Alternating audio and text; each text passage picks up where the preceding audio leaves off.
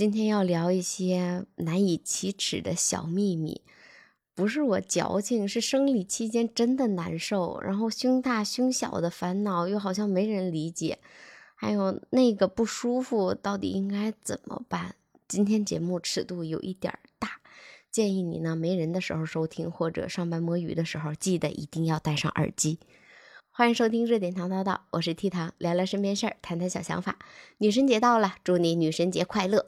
嗯，今天这期节目呢，咱们先从我今天在网上看到一个九五后的女生去百所学校大方谈月经这个热搜消息开始聊。我看到一段 VCR，这个 VCR 时长是六分钟。这个女生介绍她叫辛娟，是一名小丫姐姐。他们主要就是为偏远地区的孩子们提供卫生用品，给孩子们讲解生理卫生的知识。她说他们遇到的大多数孩子都来自偏远的地方。这些孩子对生理卫生的健康知识特别的缺乏，然后在月经期间呢，也会跟我们一样，对月经的称呼是那个这个。静娟也说，她曾经收到过一封信，这是一封匿名信，上面一个女孩说，她第一次来月经的时候，家人就以为她和男生发生了什么关系，让她觉得月经一点都不好，甚至开始排斥自己。她说，在陪伴女生的这段时间，让她也觉得。就是爱和互相陪伴，也是互相看见的一个过程。他说，当他再去他曾经去过的学校的时候，有的女生会给他一个大大的拥抱，跟他说：“谢谢你参与了我所有第一次的时候。”当听着他带女生们大喊“女生加油”的时候，当看到一张张小脸害羞的听着他讲生理卫生知识的时候，真的觉得好感动。然后视频下边呢，有的网友就说：“妈妈从来都没有跟我说过有关月经和胸的问题，我一直觉得这是一件特别丢人的事儿。”也有的说：“经期这些事情还是应该妈妈对孩子讲。”然后还有的说：“对于一些单亲家庭长大的孩子，或者留守儿童、偏远地区的孩子，可能生理卫生的知识父母都觉得难以开口，甚至没人告诉他们成长的阶段可能会经历一些什么。”也有的网友说。还有性教育，农村的孩子真的需要学到这些，怎么保护自己，被伤害了应该怎么求助。也有的网友分享了自己初中胸部发育的时候，说那时候走路都不敢抬头，包括穿衣服都会被同学议论。也有的说自己第一次来月经的时候被吓惨了，觉得自己好像要死掉了。这个画面让我想起了之前《金婚》里边燕妮第一次来月经的时候。就是父母都不在，自己觉得我流了那么多血，然后还不知道什么情况，真的觉得好害怕。也有的人说，我第一次来月经的时候，父母都不在身边，是邻居告诉我应该怎么做的。很多人都说，当第第一次自己来月经的时候，其实不是父母陪伴的。然后也有的男生在下边留言说。作为男生，我真的觉得这是一件特别有意义的事儿，也希望男生也能有这种知识的科普，因为男生长大以后会对两性的知识特别感兴趣，就可能会出现一些畸形的问题。也有一个男生说，我觉得男生也应该听听这种课程，多学学，别说长大了就懂了，尽早懂这些知识，才能更好的保护女生，帮助女生。不知道现在孩子们在初中课本上还有没有生理卫生课？我们小时候，大家对这堂课是充满期待的。男生会翻书，然后几个人围在一起讨论；女生就会特别害羞的走开，但是都期待着老师对我们未知的这些知识的讲解，也就是课本上的生理卫生课嘛。但是最后这节课就变成了自习课。我甚至刚才我也在想，如果这节课老师当时讲的话，会不会这节课是大家听得最认真的一节课？然后我初中的时候，不知道是发育的太好，还是因为遗传，嗯，在大家刚刚开始发育的时候，我胸部就很大。那个时候，我妈妈只是拽着我去羞涩的买内衣，然后拿一件问我大小合适吗？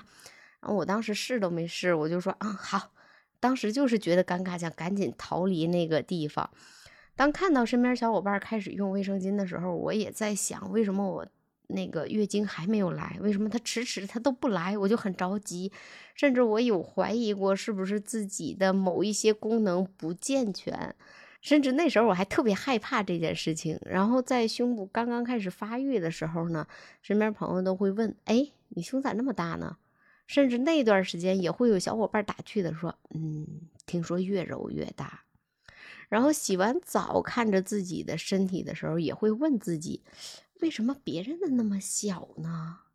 然后在那段时间，我就会觉得我不应该长这么大的胸，我就会穿特别紧的内衣，弓着背走路。甚至当我初中毕业的有一段时间之后，就是大约在二十岁左右的时候了，也都穿的紧身运动款的内衣。那时候就是希望把自己胸能能塞就塞点儿，然后。直到后期小伙伴们都长大了，我才开始敢挺起胸走路，买适合自己的内衣。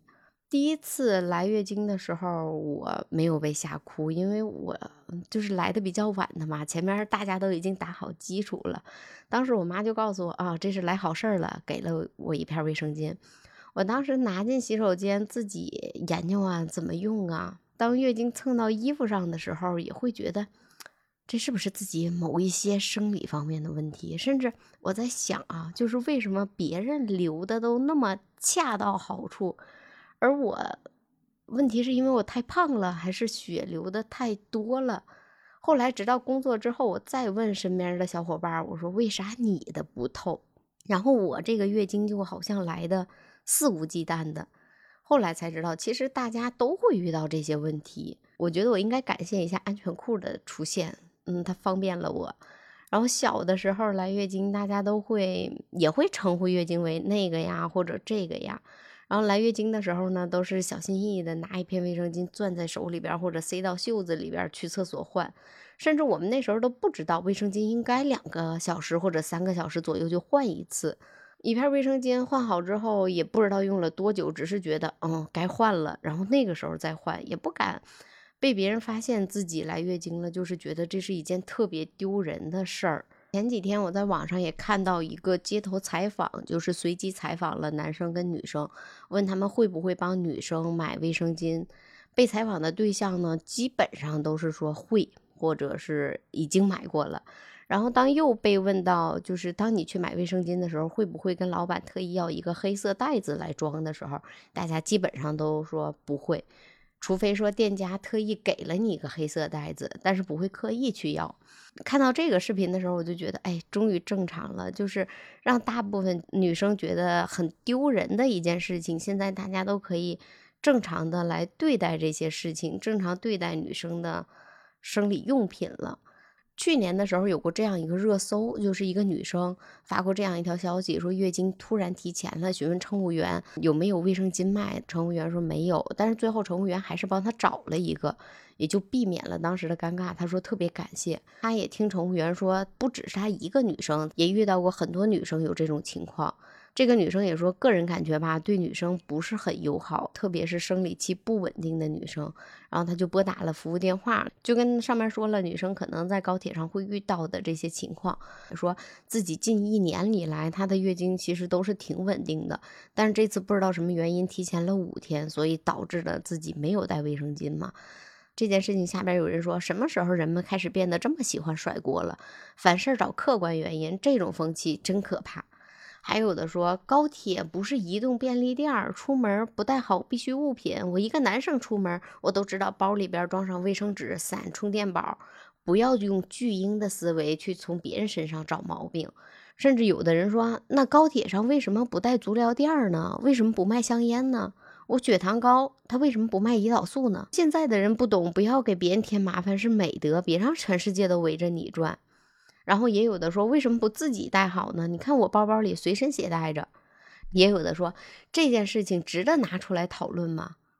在这些评论中有男生也有女生，男生不理解这种事情，我觉得还可以理解，因为毕竟没有经历过。就像女生来月经肚子痛，有些男生会觉得是无病呻吟、矫情是一样的。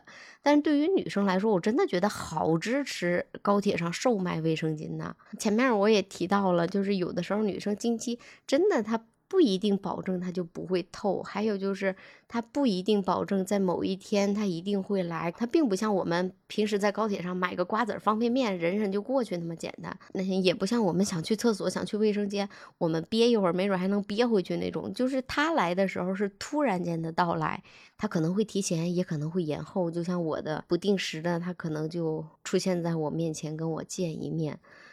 然后我也向男生们解释一下，就是为什么我们控制不住来月经，就是它来的时候，你可以很明显的感觉下面有一股暖流，但是这股暖流它不是像咱们去厕所我忍忍就能过去的，我们控制不了，它就说来它就来了。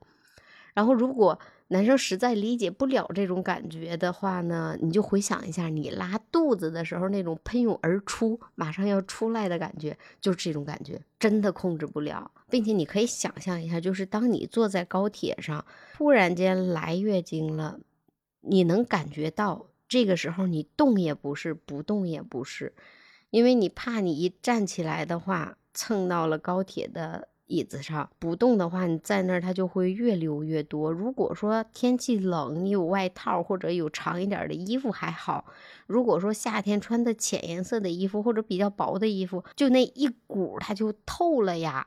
如果说你理解不了这种透的感觉，因为我看到过我们朋友一个男生来就是痔疮特别严重，然后他曾经痔疮流血把整个屁股都给染红了，你就想。你带着一个大红屁股从高铁出站，那后边那么多人都看到你一个人的时候，你会有多尴尬？如果你赶上运气好的话，你可能在车厢里边能借到卫生巾；但是如果你赶上运气不好的话，你只能选择垫手指。但是你垫卫生纸的时候，卫生纸它很容易透，就像我们平时流鼻血了，然后你可能给它折成好几层，到时候咔往那一敷的。一会儿就透了，就这种感觉，可能有的人坐高铁还要坐好几个小时，所以这段时间就是特别难熬的。前面那个男生说他包里边会随身携带卫生纸、雨伞、充电宝这些，我觉得这些东西是我们日常生活中必备的。但是如果没有带某一样东西的话，也不会有多尴尬。还有就是有的女生会说，你为什么不把包里边装上卫生巾呢？或者。我包里边就长期携带呀，但是你真的能保证你三百六十五天每天都携带吗？有的人还可能一个月来两次，所以这件事情就是我觉得不怪这个女生，并且乘务员也说了，她不是个例，是他们经常可以遇到这些事情。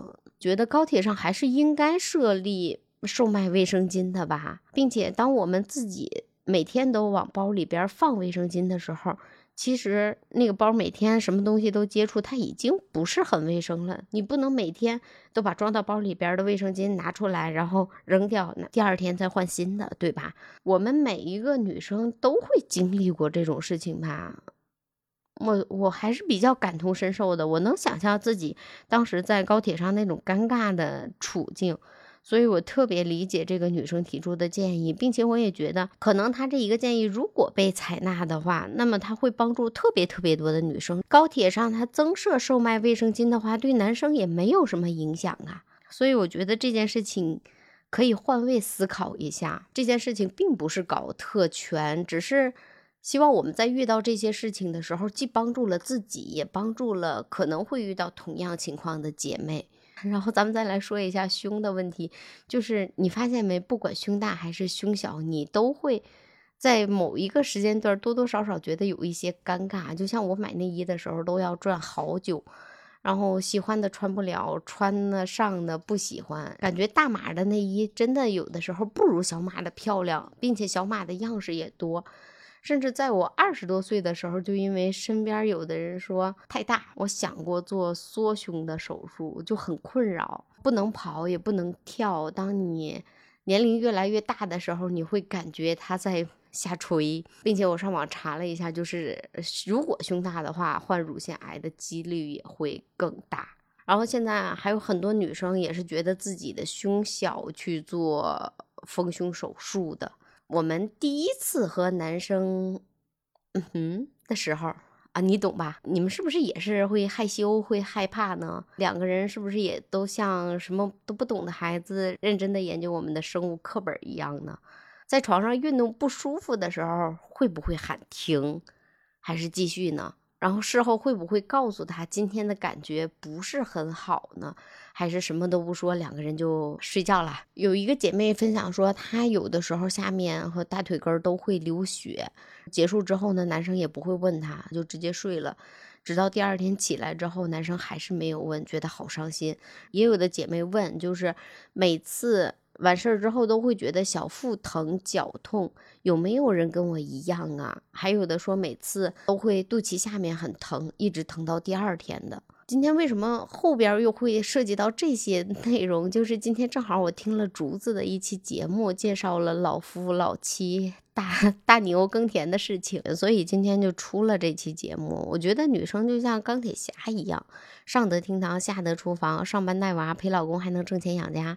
但是钢铁侠每月总会有那么几天不舒服的，希望你来关心。然后在那个时候呢，可能。他不是很舒服，但是没有提。完事儿之后呢，是不是可以抱抱他，问问他的感受？还有就是，不管胸大也好，还是胸小也好，还是生理卫生，父母更应该给女孩一些指导和帮助，让他们不迷茫，认真的告诉孩子男孩和女孩的区别。就像网友说的，这样男孩才能更好的保护女孩。你说是吗？好啦，我是 T 糖，嗯，今天节目就到这里啦，祝你女神节快乐，我们明天再见吧。对于今天这期节目，你如果有什么想说的，也可以评论区里边留言。好啦，明天再见，拜拜。